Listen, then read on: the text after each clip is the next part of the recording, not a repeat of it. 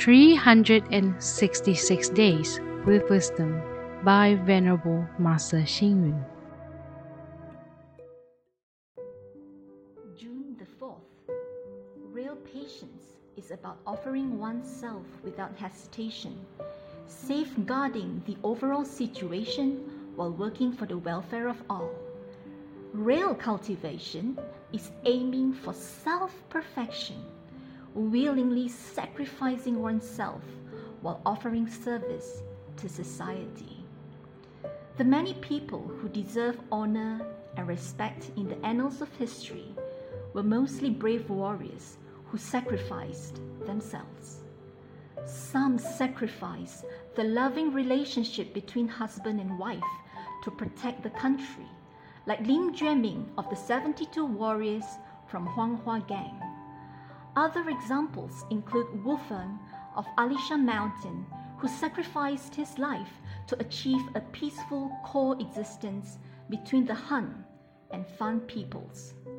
Aung San Suu Kyi of Myanmar has endured house arrest for many years to fight for liberty and democracy for her country.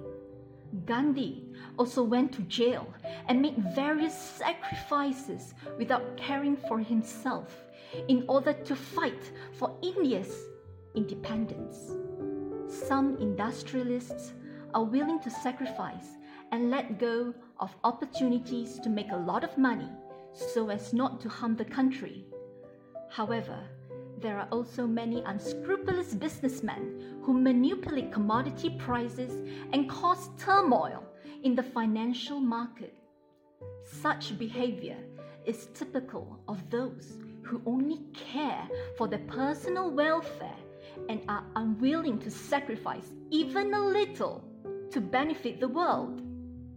When the monkey begged King Yama to let him be reborn as a human, Yama said, You complained about the pain of having your hair plucked.